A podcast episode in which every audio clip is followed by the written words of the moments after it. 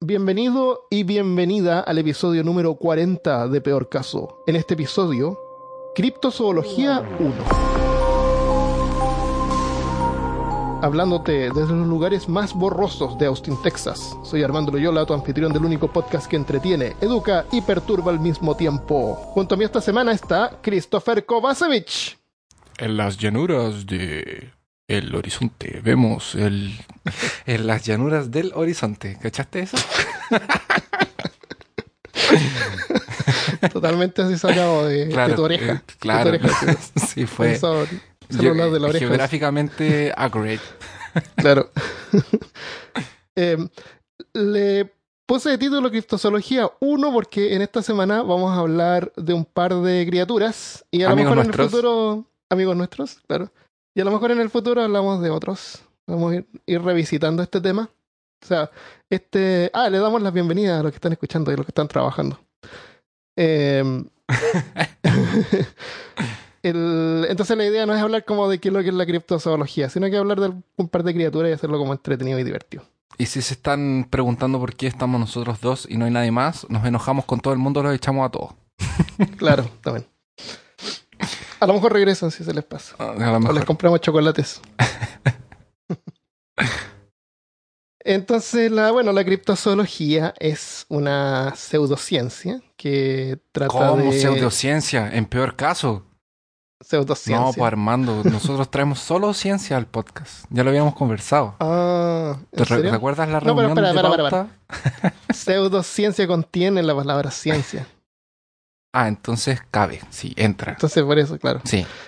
El- Y trata de encontrar una explicación real a criaturas de leyendas eh, y del folclore. Es súper interesante. Estas criaturas no son unicornios. No estamos hablando de unicornios ni dragones aquí. Oh, Estamos hablando de criaturas que tal vez pueden ser- podrían ser más reales, podrían tener una, una, un por ciento más de probabilidades de existir que un unicornio, un minotauro, una criatura de, de leyenda. Son como criaturas que podrían, a lo mejor, una serpiente marina, eh, o los Mm. que vamos a hablar esta semana. ¿Decimos cuáles pulpo son? gigante, por ejemplo. Pulpo gigante, claro. Que con su nombre con C. Con CH. con CH. También les recordamos a los amigos que si quieren escuchar un episodio so- con otro tipo de criaturas místicas o mitológicas, Mm. pueden ir Mitológica, eso, esa es la palabra. No, estas no son criaturas mitológicas, claro. ¿Cuál- ¿Qué pueden hacer si quieren hablar? pueden ir a nuestro nuestra página eh, de internet peorcaso.com y en nuestro episodio número 8, si no me engaño, fue de criaturas eh, marítimas. Sí, en el episodio número 8 eh, hablamos sobre monstruos marinos. Eh, también creo que hablamos de algunas criaturas en el episodio 3 de mitos y leyendas de Chile. Y seguramente en el mitos y leyendas de Colombia, que es el episodio número 20. Hay harto Exactamente. material ahí para escuchar. Ya. Entonces hoy día eh, yo les voy a hablar de el monstruo del lago Ness. Ah, el Nessie. Para los amigos. Nessie. Para los amigos le pueden decir Nessie. Existen muchos avistamientos de cosas extrañas en lagos y evidencia anecdótica abunda. Y Sobre así como en encuentro- los bars y en los pubs también. Hay avistamientos de cosas muy Evidencia, ex- evidencia anecdótica, Claro, y, y Sí. avistamientos de cosas muy extrañas claro, gente que desaparece. también. Eh, existe mucha evidencia anecdótica sobre encuentros con monstruos legendarios en más de 20 lagos alrededor del mundo. Ah, Me costó un poquito encontrar un lago en Latinoamérica, pero encontré uno. Sin ir muy lejos, el lago Nahuel Huapi en Argentina es hogar del Nahuelito. ah, Eh, pero, y esto, pero en, en Chile no están lo- la región de los lagos. pero no hay ningún monstruo. Los en cueros no están ahí. Se supone que están los cueros. ¿o no? Pero estos no son. No, no son así. Estamos hablando, acuérdate, no es mitología. Son criaturas que a lo mejor existen. Ah, ok. Es criptos son, son- se llaman críptidos. Son críptidos. Es bien Este interesante. se llaman abuelitos. Cuando estaba investigando, yo me, me- me puse a leer un poco de, de criptozoología y es súper interesante como Ujú. la postura de, de estos gallos. A pesar de que es completamente improbable de que cualquiera de las criaturas de los que ellos hablan existan, pero Pero Claro, bueno. no existen, pero, pero puche que existen en el lore, en, en, la- en nuestra cultura popular, existen. Y a pesar de que creemos de que no existen, vemos como imágenes o fotos y hay una cosa adentro nuestra que es como, ¿será? ¿Será de Claro. verdad? ¿Que ahora lo encontraron sabe. finalmente? El mundo es muy la- grande. La descripción del abuelito, claro, y la mayoría es agua. Eh, la leyenda de esta criatura viene de la criatura Tehuelche. Lo describen como un ser que tiene piel como de una vaca, pero con apéndices en formas de espinas filosas y dos péndulos que terminan en un par de ojos desorbitados. Dicen que ataca a cualquier ser que esté a la orilla del lago para alimentarse. Algunos dicen que mide entre 5 y 7 metros de largo y Caramba. sobresale unos 2 metros por encima del agua. Su aspecto es muy parecido a Nessie. Voy a dejar ahí, voy a buscar una foto para ponerlo. Está, está bien Lovecraftiano. Ay, ya teníamos que nombrar a Lovecraft. Yo pensé que este capítulo realmente iba a ser un capítulo en el que no íbamos a mencionar a la otra. Pero no se puede. Porque está En- en conectado algún- todo. Claro, está todo conectado. En nuestras mentes, obviamente, porque Está entrelazado. Claro. Tenemos. eh, claro, lo vemos en todas partes. lo vemos siempre, está siempre en nuestro, es que vive en nuestro corazón. Nessie es eh, que también es llamado el monstruo del lago Ness. Este críptico ha fascinado a generaciones desde 1934, pero también desde antes. Y acá te tengo que comentar, y creo que tú también me tienes algo que contar, de que esto cuando estaba investigando me trajo memorias de cuando chico, porque mi papá fue el que me, me introdujo y me contaba del monstruo del lago Ness, y a mí me encantaba. Ah, a mí Como por me los 80 encantaba. estamos hablando. Sí, no. ¿Y tú eh, tenías algo parece sobre él?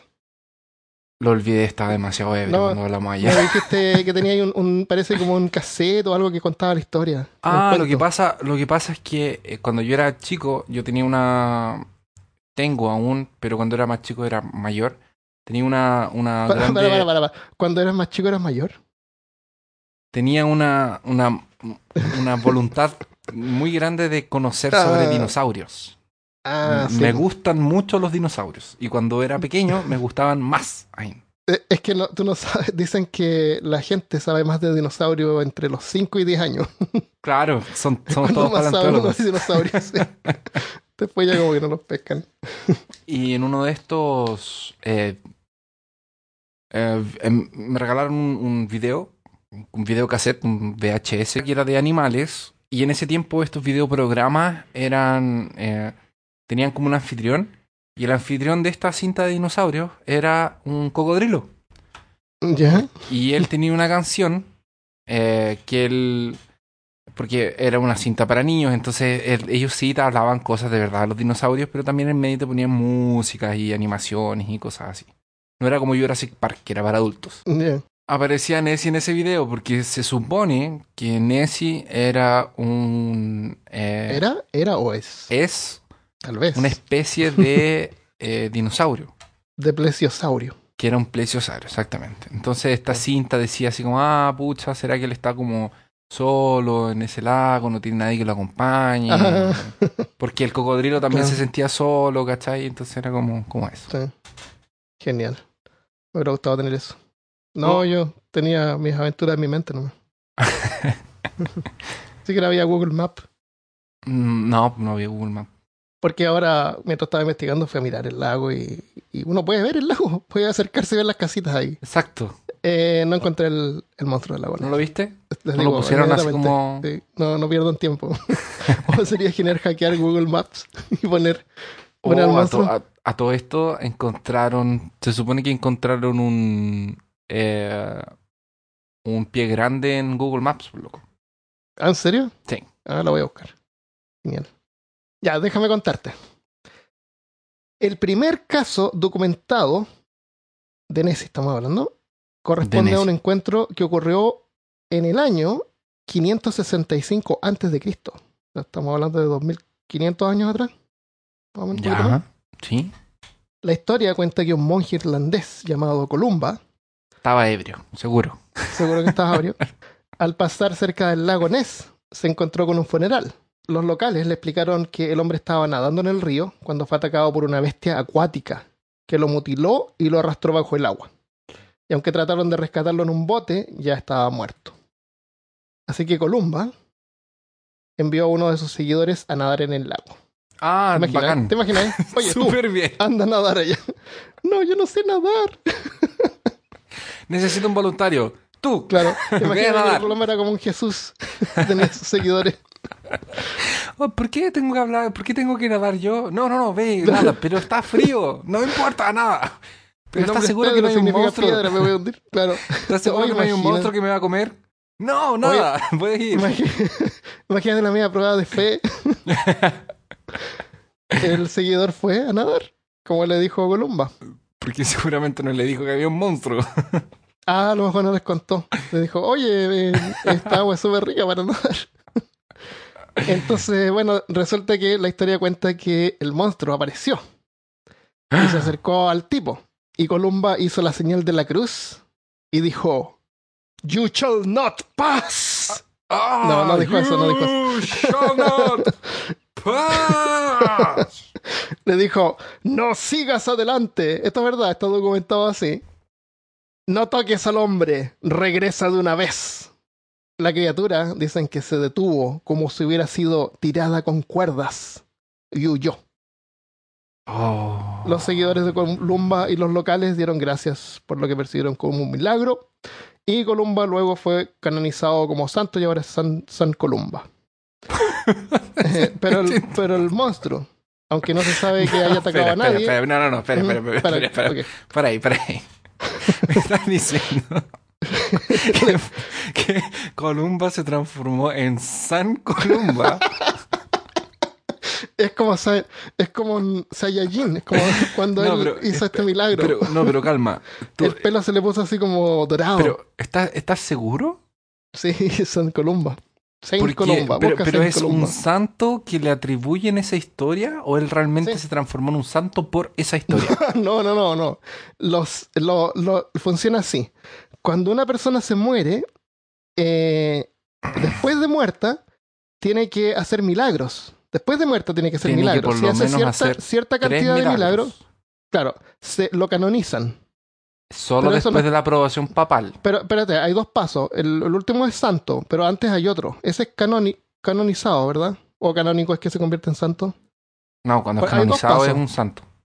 Ok, entonces antes hay otro más. Tiene que convertirse en algo y después hacer más milagros, pero los milagros estos tienen que ser después de haber muerto. No, tengo yo, entendido, no yo, sé. yo lo que sé es que tiene que. em, el santo tiene que. Tiene que ser primero una persona muerta. eh, Claro. Y tiene que producir tres milagros Después de muerto, sí. después de muerto. Y esos tres milagros tienen que ser comprobados por el Papa. Claro, y reconocidos por el Papa y todo eso. Tienen que ser como Claro. milagros reales. Así como, no, yo le Sí. estaba rezando a mi. Así que A- haber, a- haber a- echado al monstruo del lago Ness no cuenta. Ah, por eso te estaba preguntando, porque se me Sí, hace muy no, gracioso. Los irlandeses ser muy. Ya, entonces bueno, el, a pesar de que esta historia cuenta que lo echó, aparentemente el monstruo no, no atacó a nadie más porque no hay ninguna otra historia que cuente que fue que alguien haya sido atacado por el monstruo o muerto por el monstruo, pero sí hay un montón de otras eh, eh, encuentros supuestos con, con la criatura. Uno de los más famosos es de 1934. Eh, viajamos al futuro como en 2000 años. Rápidamente. Do- claro. Como todos los Eh, documentales de History Channel. Claro, que pasamos rápidamente el año 1934, 1934 en la noche. A la una de la mañana, Arthur Grant, un estudiante de veterinaria, una noche cerca del primero de, la, de la una de la mañana, manejaba su motocicleta por la playa, así como por el borde del lago.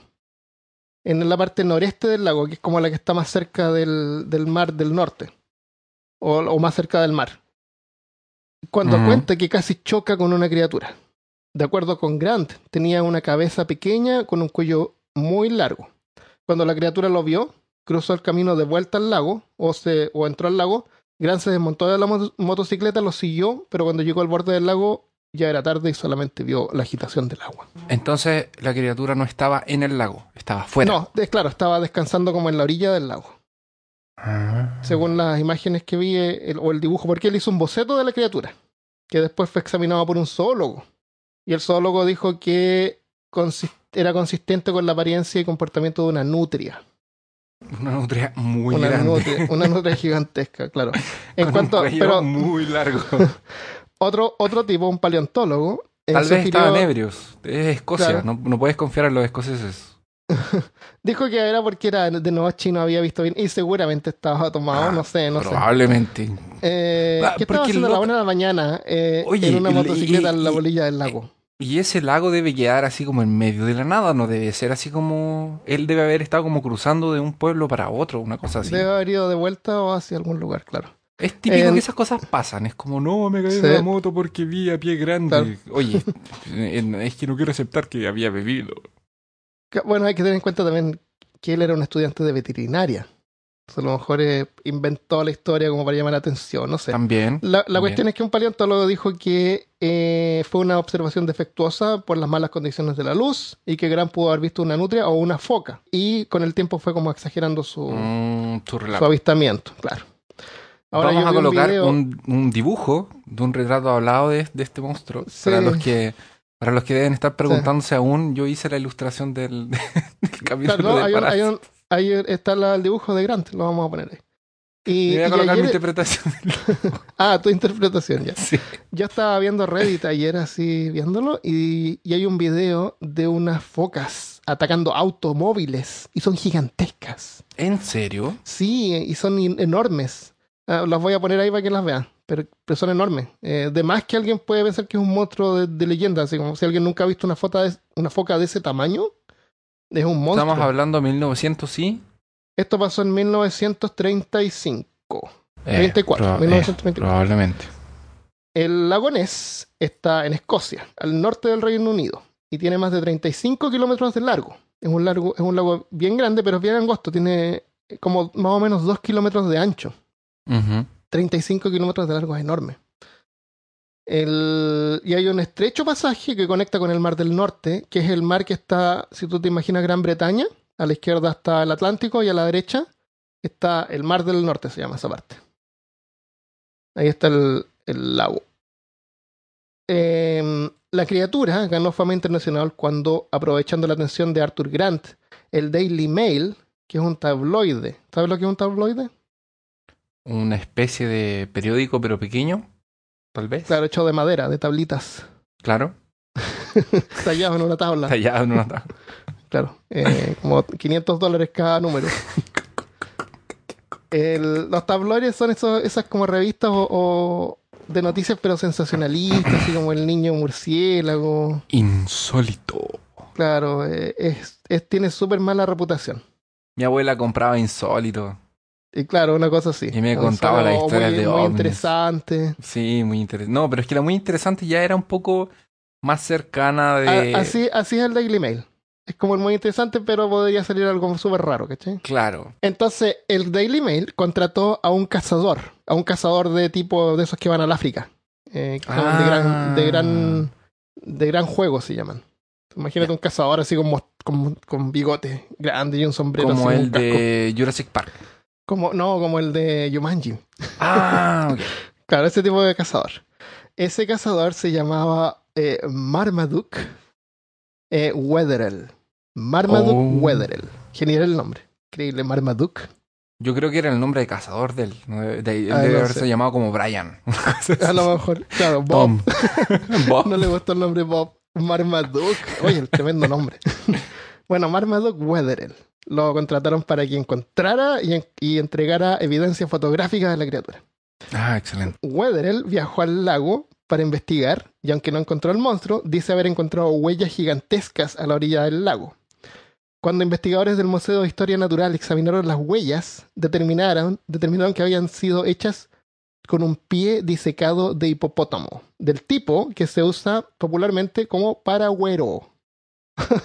o sea, si tú vas al África, a lo mejor te venden una pata de hipopótamo seca, disecada, con un hueco adentro, entonces tú la pones al lado de la puerta y cuando llegas a la casa pones ahí los paraguas. Oh, ¿en serio? Sí, había ¿Qué? usado eso para hacer marcas en la arena o en el borde en la playa del lago. oh. Qué genial. Sí. Se retiró de la vista del público, humillado. Me imagino. Tomarse- él debe, Claro. debe haber ido a tomarse a- una copa junto con el de. eh, con el del experimento Filadelfia. eh, Claro, una cosa así. Imagínate, si pues, yo voy a ir a investigar al monstruo. Siempre, ¿por qué lleva eso? No, es mi paragüero. Pero imagínate la. Pero mira, son los años 30. Sí. De ahí, es- este grande cazador reconocido va a buscar esta criatura en el lago y se enfrenta a los peligros y, a- y al, y al Claro. tiempo y la humedad y el hambre y no encuentra nada.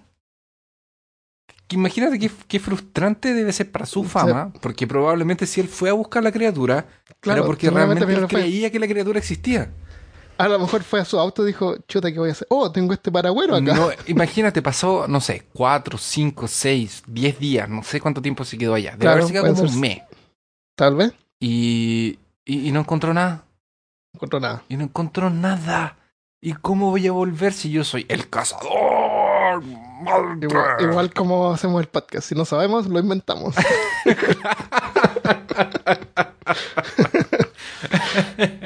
Exactamente. ya sea usar un paragüero o lo que sea necesario. claro. Qué chistoso. Paragüero. Paragüero. A mí me gustaría tener un paragüero de, de pierna de, de De oye, pero lo encuentro tan de los años 30 como dices tú. Sí, típico. Como el, como el cazador de Jumanji de, de la película original. Sí. Un, cenicero así de mano de, de mono. De, de mono. de- po. Así los usaban de cenicero, pues. Las manos de los. Le cortaban las manos o las patas, como le dicen, a las manos de los orangutanes, qué sé yo. Y los usaban de ceniceros. Oh. Eso es lo que tendría un cazador en su casa. Con todas esas cabezas colgando de la muralla. Claro, aparte todas las cabezas Y un disecadas paragüero de, de pata de hipopótamo. de- que puede el usarlo para, para, para hacer huellas del monstruo del lagones.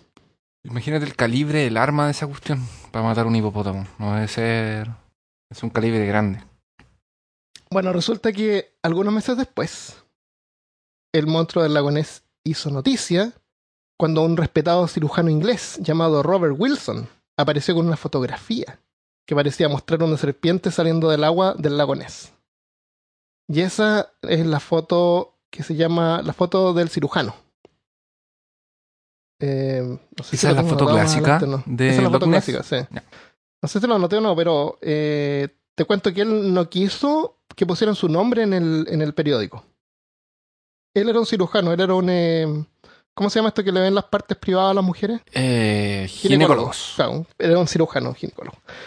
Y no, no quiso poner su nombre, entonces se conoce como la foto del cirujano. Wilson cuenta que tomó la fotografía temprano en una mañana del 19 de abril de 1934 mientras conducía a lo largo de la costa norte del lago Ness, de nuevo el norte porque es la parte más cercana del mar. Dijo que notó algo moviéndose en el agua y detuvo su automóvil para tomar una foto. Durante décadas, esta foto fue considerada como la mejor evidencia que existía eh, de el monstruo marino en el lago. Cuando fue publicada, Wilson negó asociar su nombre y por lo tanto se llegó a conocer simplemente como la foto del cirujano. Otra cosa que es eh, interesante es cuando este tipo de casos de criaturas o estos misterios, eh, cuando es alguien como que tiene un nombre, parece como que la, eh, la fuente es más de confianza. Entonces, una Sí. foto sacada por un médico, Claro. como, de todas maneras. ah, Ujú, ujú. o sea, No era un estudiante de, me- de Claro, no veterinaria, un era estudiante de cirujano. medicina, no es un... Porque nosotros hacemos esas, o sea, Mm. es verdad, no deberíamos hacer ese tipo de Sí, asociación. Siempre pasa eso, sí. Pero siempre pasa, o sea, no, una un ingeniero, de, un, un ingeniero de, de aeronáutica dice que los autos ese pueden ir más hablar, rápido. nadie venir. Claro, así como el sonido no es más rápido que la luz. Y es el único retardado que dice eso, ¿cachai? Pero... Claro, sí. No, hay, hay doctores retardados también. También, claro. Eh, bueno, resulta que por muchos años escépticos pensaron que se trataba de una broma, pero la foto nunca fue analizada seriamente hasta 1984. Ujú. O sea, 50 Eh, años hace después. poco, sí. Hace- más o menos hace poco. 40 años más o menos, 30 años. Fue analizada por Stuart, Stuart Campbell. Little. Ah, no, perdón. Stuart, Campbell para un artículo que fue publicado en el British Journal of Photography, o sea, una revista sobre fotografía. Ajá. Campbell, que tampoco es Bruce, con- concluyó que el objeto en el agua solo podía tener unos 30 centímetros o un metro de largo, como máximo, y que probablemente era una nutria o un ave marina. Sugirió que era muy probable que Wilson, el, el que había tomado la foto del doctor, supiera que ese era el caso, o sea, supiera que era falso. Pero resulta que Campbell estaba equivocado. Y el Ta, mundo ta, tendría que esperar otros 10 años para saber la verdad. ¿Te gustaría hablar tú sobre otro críptido y, y damos la Ah, resolución al final vamos del podcast? final. Bueno, ¿Mm? Y, y contamos la verdad. Claro, vamos a hacer. cirujano. eh, eh, esto es como el, el, eh, clickbait, pero en Claro. podcast. No pueden, no pueden dejar de escuchar. Tienen que, tienen que esperar. O- pero es que, es que pueden adelantarlo. Ah, pero es que no les vamos a no, avisar. no les digamos, sí. No les, no les decimos a dónde está Claro. el, el- el final. Claro. ya, entonces vamos a dejarlo hasta acá esta parte y vamos a concluirlo al final.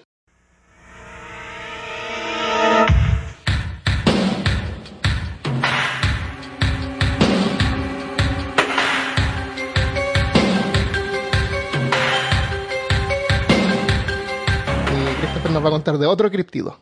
Sí, nuestro segundo amigo que vamos a, a- a analizar esta semana es el pie grande o Bigfoot o Ujú.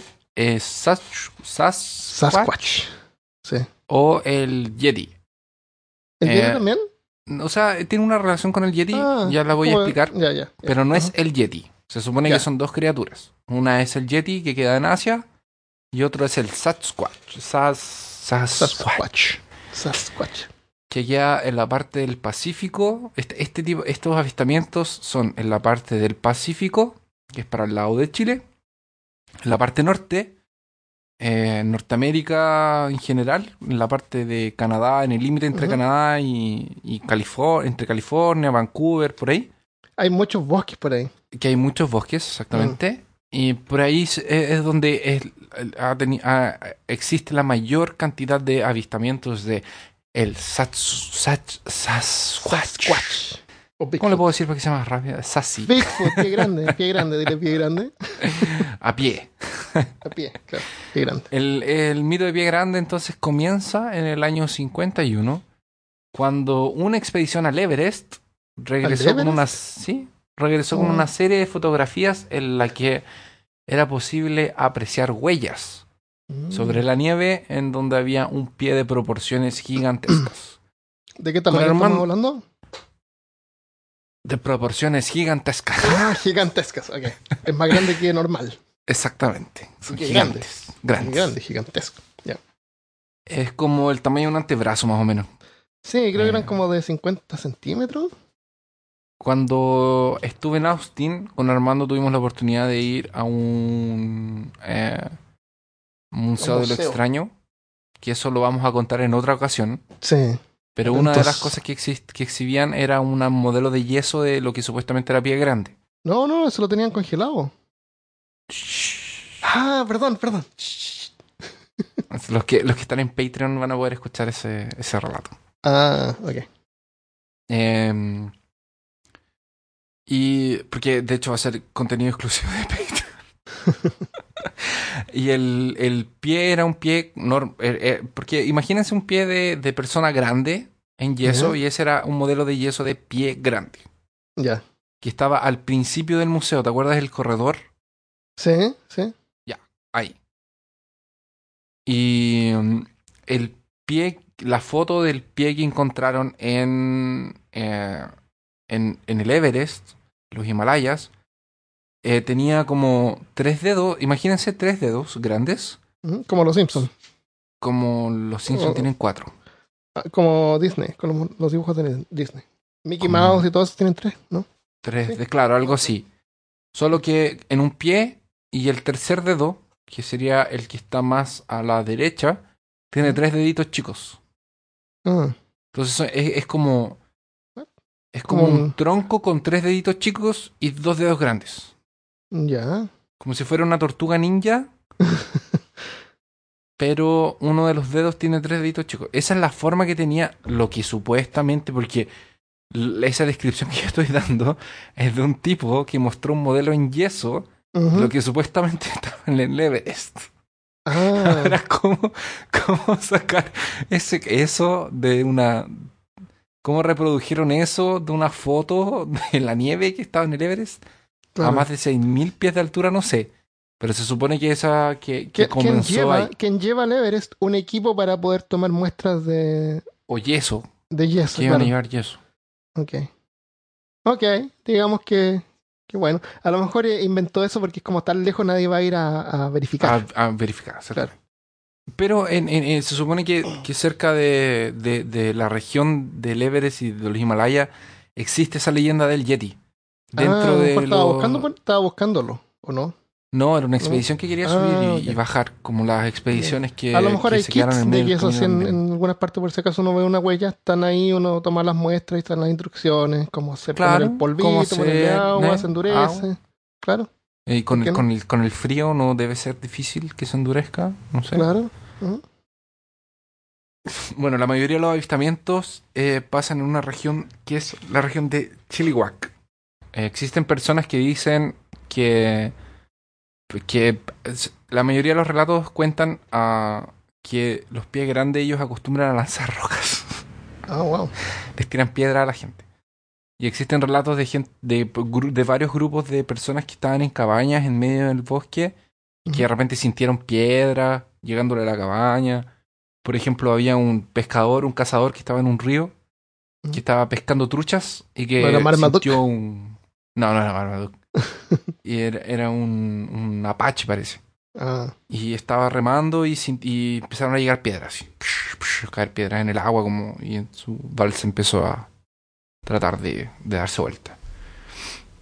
En el norte de California hay una pintura en la pared eh, en la que supuestamente existe un Sasquatch. Eh, esto tiene una fecha de casi 500 años antes de Cristo. ¿What? ¿Cómo Sí. una pintura de 500 años antes de Cristo? Sí, ¿Y está dibujado Sasquatch ahí? Sí. Hay dos Wow. yo, eh, yo la vi. Son dos personitas dibujadas y una persona grande, así, más La grande. más grande. Ah, En una de era un cómic del- de, de ese mejor. tiempo. Claro. Y lo Sí, están. No, no, espérate, la gente antiguamente no tenía imaginación para eso. No tenía Todo lo, que, imaginación. todo lo que dibujaban era real. No tenían imaginación. No habían niños. Claro, nadie, no se Y, entretenían. eh, no se divertían. Y no contaban historias tampoco. Es cuest- Hay cuestión de mirar las fotos antiguas, están todos serios. Exacto. Se ríen. Algunos aficionados y científicos. Dicen que puede ser una, un descendiente de el Gigantopithecus. Eh, voy a Ah. explicar más adelante qué es, cuando lleguemos a la parte del Yeti. Y la comunidad científica lo que tiene más, o sea, en la, en la comunidad científica seria, vamos a llamarlo, como en el cónclave de, de- de los Los que, biólogos usan y el, esas los cosas. que usan el método científico. Claro, los científicos de verdad eh, dicen que es, es sumamente improbable que en esa región exista Mm. un ser del tamaño del pie grande eh, y que no haya sido como catalogado, descubierto o lo que sea, por mucho que le guste esconderse y alejarse del ser humano. ¿Por qué? Porque primero iba a necesitar una gran cantidad de comida para sobrevivir y segundo, tienen que haber muchos para que se mantengan a- a- alrededor del tiempo. Claro, tienen que ver una población. Tiene que haber una población grande, porque si no ya se habrían extinto hace... No, no es como que hay dos, y esos Claro. dos son los únicos y se muere uno y hay otro, y eh, etcétera. Entonces, esos son como los dos argumentos que ellos tienen de por qué no existe este... Pero hay gente que está súper convencida de que existe. Increíble. Mm. Debe tener algo así como entre 1,83 y 2 metros y 13 de altura. Y debe pesar algo así como 160 kilogramos. Además que, que nos queda la pregunta, ¿qué comen? Ok, son omnívoros, tal vez, como nosotros. Porque son, aparentemente son primatas. Y en el invierno, cuando no hay eh, comida. A lo mejor eh, como los osos eh, duermen, ¿Hibernan? Claro. Pero los primatas no hibernan. pero a lo mejor no son primates. Pero todas las características físicas que supuestamente ellos tienen recuerdan primates. A lo mejor son primates que hibernan. serían los únicos primates que... Pero bueno, eh, por eso, eso, eso es más un argumento para Ah, pensar ya, ya, que... Para pensar de que no. Claro. Exactamente. A lo mejor eh, guardan comida. A lo mejor si son herbívoros guardan semillas. Ahora, nosotros conocemos... eh, conocemos eh, eh, prim- primates de tamaños grandes. Como por ejemplo los gorilas, los chimpancés. Pero en 2007 fue descubierto una nueva especie de primate. Mm. que es del tamaño de una persona y que pesan alrededor de 135 kilogramos. ¿Existen actualmente? Existen actualmente, esto, ellos están en el Congo y los científicos no saben si son una mezcla de chimpancés con gorilas o son una especie distinta de gorila. Porque ellos tienen el tamaño de los gorilas, pero no tienen el... Pero tienen rasgos físicos de lo que es probablemente un primata. Se llaman los simios de Billy.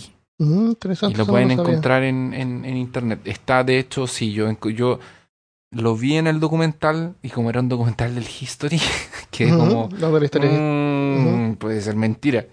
Y fui a buscar y sí, efectivamente encontraron entre 2002 y 2007. Y el cuento era que estaba muy oculto y hay pocas... Son súper esquivos.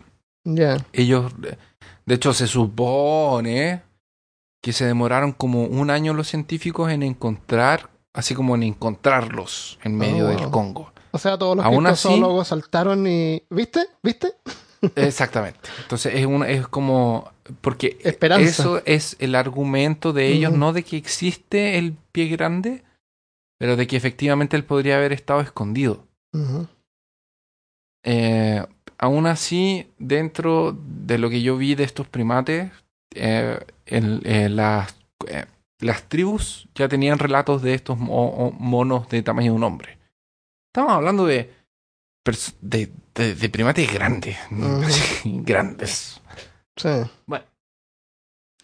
También en estos bosques que están cerca de eh, Vancouver podemos encontrar estructuras de palo Sasquatch. ¿Estructuras de palo? ¿Sasquatch? ¿Cómo es eso? Exactamente. ¿Figuritas de Sasquatch? Esto. no. Que las- a lo mejor tallan en su tiempo libre. ¿Sabes la imagen de tienda de indio que es como palitos unidos arriba? Ah, eh, ¿cómo se llaman eso? Como, como, como si fueran pirámides. Sí, como una carpa. una carpa carpita. india, Claro. Ya. Ah, pa- para una persona normal, tú ves eso y tú piensas, oh, se cayeron árboles uno encima del otro. Mm, Claro, si nunca había Pero no. Si tú eres un verdadero eh, creedor, si tú realmente crees que los Sasquatch existen, vas a ver en eso Ah, un- una estructura de palo Ya. Sasquatch. Ya. Que ellos, los Sasquatch, supuestamente utilizan esto para marcar territorio, que es para avisarles a otros pies grandes, así como aquí hay un pie grande muy fuerte porque Porque yo junto junté a muchos estas árboles. ramas, exactamente. O eh, también para ahuyentar humanos. Ya. Son como las dos probabilidades de que, de que pueda existir, de por qué esas estructuras de, de, de. ¿Han encontrado más de una? ¿Han encontrado varias? Sí. Pero son árboles que se cayeron. para, para mí, para mí son árboles que se cayeron uno al lado del otro, pero es imposible de que la naturaleza haya hecho eso, porque Claro. está como junto muy perfectamente y hay unas ramitas. Y, Ah, qué loco. y cuando tú ves alrededor, es como que el árbol realmente alguien lo agarró y lo partió, ¿cachai? Mm. Como con ¿Hay fuerza. fotos de eso? Sí, Vamos a buscar. Sí. Bueno, entonces en Canadá, cerca de la isla de Vancouver, en. Duncan, eh, los avistamientos aún pasan como en 2000, eh, en el día de hoy. Así como en Ujú. 2005 todavía hay gente viendo Sasquatch. Wow. Eh, un campista, que es una persona que acampa, fue acosado por un Sasquatch. Acosados de la noche. Sí, él, él era un sujeto que estaba de moto y estaba acampando. Y de repente ah, empezó a escuchar unos ruidos en medio de, de- de- de la nada. Y sacó su linterna y empezó a alumbrar. Y, y vio así como una criatura con cara de simio y no sé qué cosa. Y se le acabó la batería de la linterna. Ah, obvio. Típico. Justo tenía que pasar. Pasa, po. Claro, Se le olvidó cargar la, la, la batería nueva. claro. Y, y Bueno. ahí des- desapareció. Y desapareció. No tomó foto. Eh, en 1934, en una reserva apache, dos amigas estaban en una cabaña y declararon ver una mano peluda en la No, ventana. peluda. ¡Pah! Y supuestamente esta criatura estuvo toda la noche asediando la casa, como tirando Wow. piedras y haciendo ruidos y Qué cosas horrible. En estilo. Australia eso pasa con los canguros machos gigantescos que tratan de entrar a tu casa. ¿Has visto esos videos? Es lo, Ah, más, yo vi un video- es lo más aterrador que puedes ver en internet. Imagínate Yo- yo si vi como el golpeando video de un las gallo que le fue a dar ventanas. un- Oye, che. Qué- Yo, yo vi el video de un gallo que le dio un combo a un...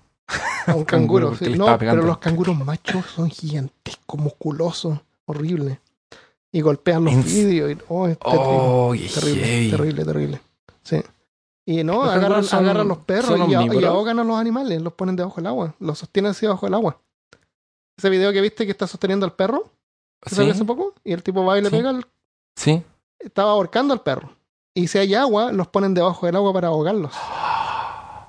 Sí, Son criaturas del son mal. son del mal, criaturas del del mal, mal. claro. Pero cuando son bebés son súper eh, lindos. Ah, son bacanes. Sí, pero los machos gigantes son enormes.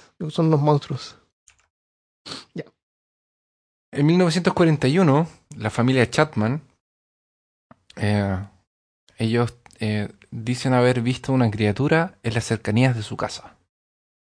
Estaba, su- estaba la mamá que era Sarah Chapman con sus dos hijos y ellos vivían eh, como lejitos de, vivían como cerca de un, de un bosque eh, bien, bien espeso, bien, bien cerrado. Y su papá trabajaba como en la construcción, así como afuera. Estamos hablando de 41.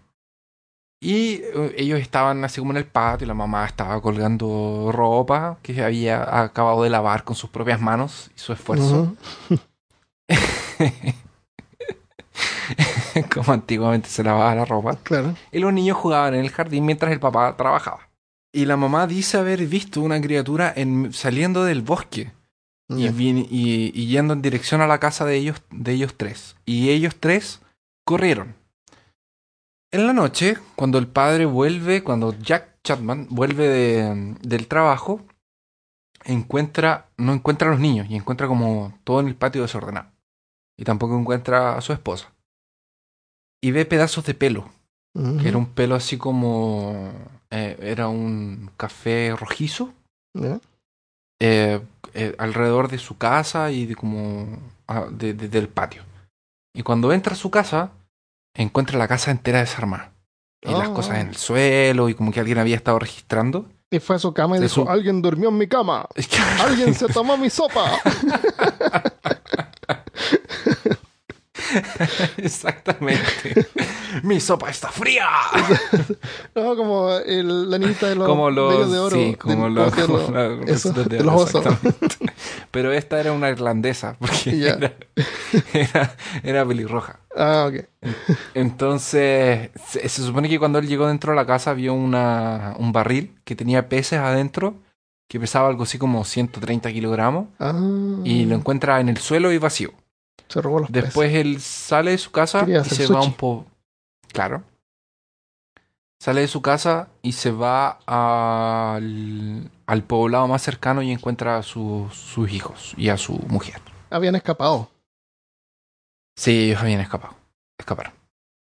Sí, no, no son como las historias de la malca, que es como eh, llegó y encontró a su mujer con sin Muerta, cabeza claro, y terrible. sus hijos sin brazos. Y eso no es nada, espérate. Y eso Una no es cosa que no podemos concebir. No, pero espera, que yo terminé de contar la historia. What? Y el man fue y agarró. Malca, te queremos. Eso pasa cuando, eso pasa cuando ustedes no están es en la cosa más terrorífica que cuentas. sí. Nos dejan solos y. Ya, pero y en esta, en esta historia la familia escapó y no Pero murieron. en esta historia la familia, exactamente. Qué bueno. Eh, existen las tribus de Lumi que hablan sobre los seres llamados Mkiwes. Por eso nadie los... los- conoce, porque se ponen unos nombres tontos que nadie los puede pronunciar. Se llama Después, ¿cómo, cómo, cómo podemos arreglar el turismo? Acá no viene nadie. Pongamos un nombre difícil. Claro. que faltan, que faltan los Stijaha y los Kawi Kawiyai. Ya no necesitan a un, eh, alguien de po- relaciones públicas, de Bueno, marketing. Claro, un de marketing. alguien de marketing, claro. En, en China, bueno, existe el Yeren, que es el nombre, es eh, una traducción sería como el hombre salvaje, que también existe la leyenda de este hombre, eh, como de, de este eh, pie grande. El Yeti en los Himalayas y obviamente el Mandurumbun, eh, que también este- ¿Qué, espérate, ¿qué, qué es lo que vio usted, señor? Yo vi un Mandurumburun. bueno, entonces, en las montañas de el De. Himalayas encontramos un hombre simio grande llamado el Yeti. Su primo, muy no muy lejano, el Mandurumburun, es bulleado por su familia por llamarse de este tipo. ¡Ajá! ¡Te llamas Marundubu! ¡Deja de molestarme, Yeti! Entonces, existen est- estos tres y se supone que cómo habría llegado el hombre, el pie grande, el Yeti a Norteamérica, porque son relatos muy parecidos. Bueno, entonces se supone que los Yeti pasaron de China y de, de esa parte asiática hacia, el, hacia Norteamérica por este paso cuando se congeló. Ya. Ahora el Gigantopithecus fue ¿Fue descubierto porque en, en China eh, los dientes de esta de este ancestro, Ah, o sea, no de este ancestro, pero esta- de, de- de- de esta otra especie, eran vendidos en casas de medicina, Por supuesto. como, Bueno, si obvio, como si fueran dientes ¿Cómo de no? dragón. Claro, sí. Se supone que este es Bueno. este, este antepasado, no nuestro directo, pero esta otra desviación. Se supone que realmente existió y que los últimos eh, vestigios de este Gigantopithecus es de 30.000 años, 300.000 años, perdón. Eso en base de registros fósiles. Ujú. Entonces creen que podría ser de la misma familia. Se supone que Mm. habría ido por el estrecho desde Asia hasta América, como, como dije. Antes de entrar al relato clásico de- del pie grande, yo Ujú. voy a hablar de Rick Dyer, que fue un gallo que hace poco, de hecho, salió incluso en la tele, que mm, dijo que había descubierto, dijo que le había disparado a un pie grande y lo había capturado y tenía uno y todo, pero después dijo que era mentira, salió incluso en la tele. Ya. Hay imágenes de él en, en YouTube si lo quieren buscar. Se llama Rick D-Y-E-R. Bueno, entonces, cuando nosotros hablamos de pies grande, eh, nosotros generalmente pensamos en ese filme del año, o sea, en ese filme, en esa película grabada Sí, en los años sí. 70, Ujú. de este mm, simio grande andando en dos pies, entrando como en un bosque. Sí. Eso pasó en otoño de 1967, en California. Y, es- y las dos personas que estaban juntos para que, que pudieron filmar este supuesto ejemplar femenino. Ah, era de- femenino. Sí, era una mujer. Sabía. Se supone que era un, un- una- un femenino de, de los, de los pies grandes. Se llamaba Roger Patterson y Robert. Gimlin. Se conoce como el Patterson Gimlin Film. Exactamente. Eh, son 40 segundos de imágenes y ahí vemos a, a un, un espécimen de pie grande en Bay, Bay Creek y los expertos dicen, algunos expertos afirman que por cómo la criatura camina hace que la película se pueda hacer verdadera. Ujú. Por, por la postura, la forma de mover los brazos y la postura de- de la espalda. Claro, no, sí, yo lo he visto y no, no hay, no- de ninguna manera una persona podría caminar de esa manera. Claro que no, Imposible. ni mucho menos en los años 70. Obvio, claro, eran aburrida la gente, fome.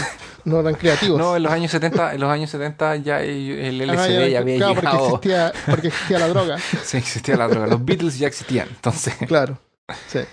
eh, además de esto, dice que eh, entonces la criatura hace estos movimientos y obviamente en ese tiempo no existe el expandex y no existe el velcro. Entonces la gente que cree que la, que la, filmas, que, el- que la Ah, filmación, que la película es de verdad, dice que el disfraz está muy bien hecho para ser un disfraz de los años 70. Incluso, yo igual les encontré razón. Porque si tú miras la película de, de 70 y ves cosas que son como del... Yo traté de pensar en películas como más o menos de la época Ah, que pudieran haber tenido que monstruos pudieran, te- que pudieran de, tener de modo- efectos eh, especiales. y por ejemplo, Chewbacca. Chewbacca tú lo veías y Chewbacca no parece. Un Chewbacca es de 70 y, es de 60 y- es de 67 también, pues. Ah, o sea, se no podían parece. hacer trajes de bien hechos. Pero Chewbacca no parece de verdad. Ni de lejos. No, no está hecho para parecer de verdad. Pero no se ve ninguna, ningún cierre como en las películas japonesas de, No, no se de ve. gigantes, que sí se veía un cierre. Pero, pero aquí tampoco se ve cierre y no se ve expandex. Y, y el pa- Está, tamaño está lejos también, está lejos. está lejos, pero el tamaño, no sé, mira, yo, yo, yo, yo vi la, el, el, el video y no estoy diciendo que es verdad, pero también no estoy diciendo, No, ya lo pensaste, lo pensaste. sí, Dudaste. es, es, es porque de verdad el traje yo lo encontré muy convincente. No lo vi como un traje tan, no sé, yo lo dejo ahí a la.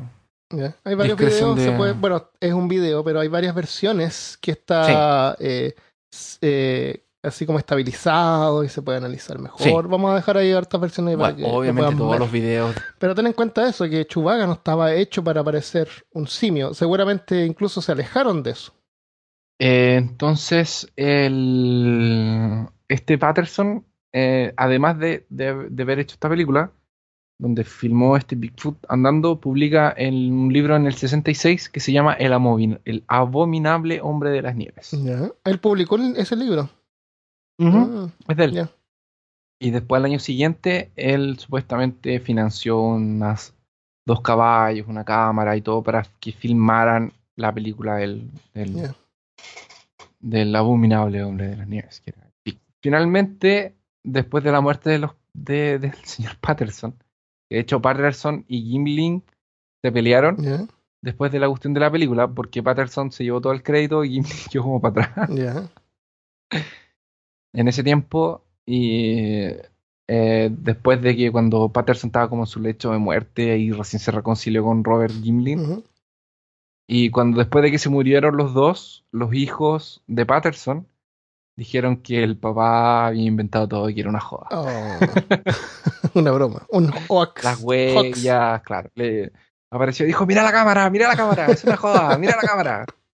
Mira, mira, mira la ¿Y se cámara. sabe quién supuestamente era el que estaba disfrazado? Ah, no ¿Está lo ident- ¿No encontré. está identificado con, con nombre o no sabemos? No, no, yo no lo busqué, Bueno, la lo- verdad, no se me ocurrió. no importa, lo dejamos como tarea para que investiguen. Vean ahí, busquen. Yo no, no lo sé, pero demás.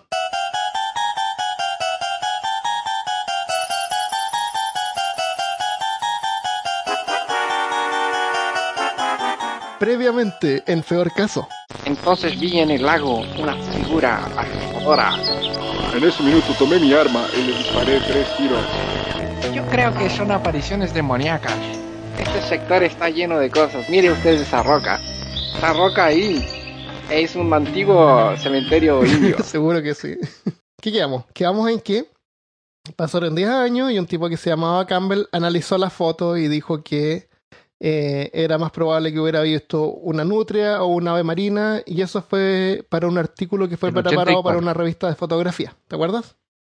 Ajá, eso fue en 1984. 1984. Pero resulta que esa persona estaba equivocada porque 10 años después se supo la verdad. En 1994.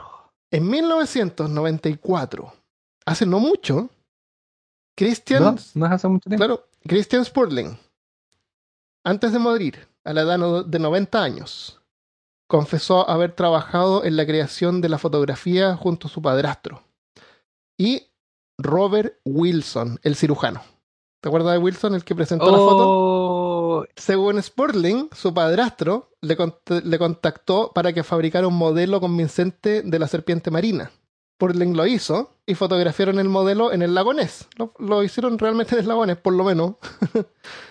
y luego le dieron la imagen a Wilson, cuyo trabajo era servir como una portada creíble para el engaño, porque él era un cirujano y como dijiste tú, era como que le da como más, más respeto Sí, exactamente. más veracidad. Pero la mente maestra detrás de todo este complot era en realidad el padrastro de Spurling. El Spurling el que Mm. fabricó el, el aparato. Sí. Y adivina quién era el padrastro de Spurling. ¿Quién era el padre? No era más ni nada menos que Marmaduke Wetherell, el cazador que había sido humillado por tratar de hacer pasar huellas fabricadas con un pie disecado de hipopótamo. Él volvió. su hijastro, su hijastro dijo, dijo que no dijo, ¿quieren un monstruo? Les daremos un monstruo. Era él, todo el tiempo fue él. No te creo. Sí, Sé que me siento como Scooby-Doo cuando le sacan la máscara al gallo y le dice, ¡Eras tú! claro. Y Marmaduke Oh, dijo, lo habría "Lo voy a conseguido si, cons- si no fuera por esta tropa de chicos y su cachorro.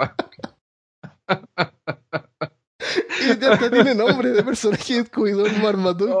¡Ay, Dios mío! Sí, qué chistoso. ¡Ay, qué excelente historia! Yo recuerdo haber visto eh, un modelo de lo que supuestamente era la cabeza del Loch Ness. sí, Y era un, un barquito. Era Era, un- barquito era un de con la madera.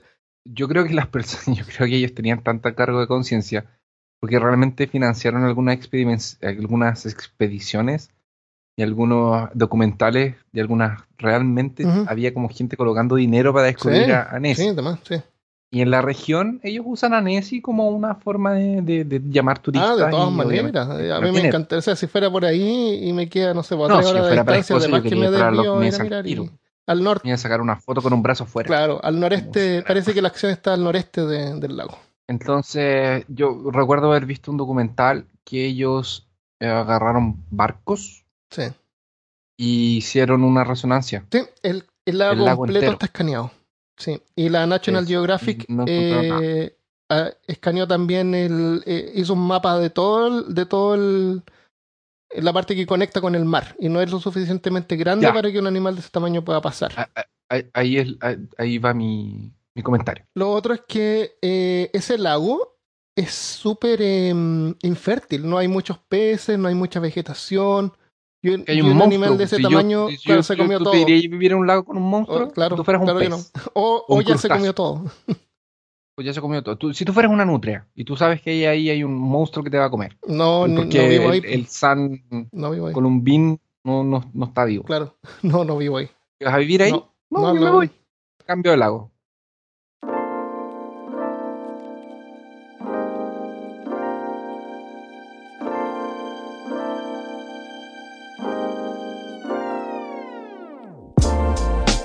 Lo vamos a dejar hasta acá. Eso, bueno, esas fueron las dos historias. A lo mejor en el futuro hacemos otro episodio sobre criptozoología y elegimos algunos otros víctimas. Criptidos. Va- mándenos. Sugerencias, claro. ¿Cuál es su, cuál es su sugerencias. criptido favorito? Y le vamos a mandar saludos primero a, a nuestros patrones que nos apoyan en Patreon. Y esta semana tenemos un nuevo archivista de tomos prohibidos. ¿Cómo se llama, Christopher? A Sodnem Kasi. Wow, parece como si estuviera tratando de invocar a algún demonio. a lo mejor es medio diablito. bueno, Sí, es un archivista de, de tomos prohibidos. así que él sabe quién es. Y tenemos también algunos comentarios en Facebook. ¿Quieres leer tú el primero? Emanuel Becerra dice, muy bueno el podcast, sigan así. Nunca he leído Lovecraft, pero siempre que lo mencionan me recuerda a los libros de Rodolfo Martínez sobre, sobre Sherlock Holmes. La sabiduría de los muertos, las huellas del poeta, la boca del infierno, en los cuales mezcla elementos del mundo de Lovecraft y de otros autores en sus historias. Léalos, se los recomiendo. Estaría bueno un episodio con correcciones de capítulos. Claro. Será un capítulo especial. Eso probablemente no va a pasar. ¿Sabes que no recibimos tantas correcciones? Seguro que cometemos errores, pero sabemos que. es que si oye, nos ponemos a revisar, Armando, Sí, olvídalo. sí. Pero. Eh, pero Uno sobre dioses en diferentes culturas y algunos sobre, sobre poblaciones extintas. Eh, sigan así, chicos, y buena suerte. Saludos, Saludos. saludos. Muchas gracias. Saludos, Emanuel. Tenemos también un saludo para Cassandra. Hola, equipo de Peor Caso. Mi nombre es Cassandra y escribo para felicitarlos. Soy fan de ustedes y tengo que decir que ya escuché por segunda vez la mayoría de los capítulos. Porque sí, yo también los escucho desde mi trabajo. Sigan igual, me encanta su sentido del humor y sarcasmo. Mis capítulos favoritos son donde salen solo los tres, Armando, Christopher y Cristian. Hacen bonita química. Saludos desde Colima, México. Muchas gracias, Cassandra. Saludos. Ya. Y tenemos a Jesse James. No sé si es Jesse o Jesse. Que está escrito Jesse, pero puede ser Jesse. Llamémosle Jesse. Le llamaremos de Jesse. Hola, me llamo Jesse Gómez y los escucho por Spotify desde Monterrey, México. Me da mucho gusto haberlos descubierto y que hayan sido mi primera experiencia con los podcasts. Mira tú, Qué que, interesante. que hagan que haya gente comenzando a escuchar podcasts Ujú, ujú. por nuestra causa. Les mando saludos y que sigan más risas y temas interesantes. Bendiciones. Genial. Y corazoncito con, con lucecitas. Ah, con los de citas. Interesante. Gracias. Sí. Gracias, gracias. Yo le voy a mandar un saludo a Adrián, Granados. Hola, saludos desde Yakima, Washington. Los encontré por casualidad hace Oh. tres días y ya escuché todos sus capítulos mientras trabajo. Simplemente me encantó su programa. Saludos. Tres días escuchando 40 capítulos. Oh my god. Pobrecito Adrián. Qué bueno, qué bueno que le gusta. Franco Salines dice mil. No. Ahí. Por eso lo Uno, puse. dos, tres. Contando los ceros. Uno, dos, tres. Ya, ok. Un millón por ciento recomendable. Muy buen programa. Gracias, Gracias, Franco. La próxima vez ponele puntos. O coma, o escribe. claro. Ya.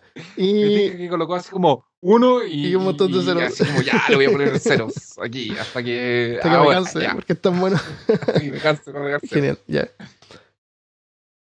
Eh, Daniela Sánchez dice, amo su podcast. Mis alumnos ya están aburridos que les insistan en escucharlos. Saludos. Así que aparentemente ella es profesora. y muchas gracias. De hecho, Daniela, le, yo me acuerdo que le contaba... Me siento- a- ¿Te Me siento súper responsable por la educación Sí. de algunas personas en este minuto. Claro, es que eso es- tiene capas, tiene capas peor caso. Eh, La educación está como en una capa más, más, más interna. Ay, pero, pero es que nosotros somos tan poco. No, pero acuérdate, yo siempre te como, ¡No, decía- pasó! Te decía, oye, a mí me imagino a alguien que está tratando de hacer un, voy a hacer un trabajo sobre, no sé, criptozoología y nos pesca y le tenemos la tarea hecha. Así. Bueno, y muchas gracias por escuchar de nuevo. Espero que les haya gustado este episodio, escucharlos dos veces. Eh, para el final, pero no menos importante, saludos a mi amigo Héctor Oñate, alias El Tito. Eh, si hay al- alguien que sea alumno de él, pobre. Saludos. Entonces, saludos, Tito. ¿Viste? Ya. Te mandé saludos. Ya. Ahora ponele cinco Sí, estrellitas a la página comentario ahí. y un comentario. Ya. Bueno, lo dejamos hasta acá. Muchas gracias por escuchar y nos vemos el próximo lunes. Espero que tengan una excelente semana. Adiós. Adiós.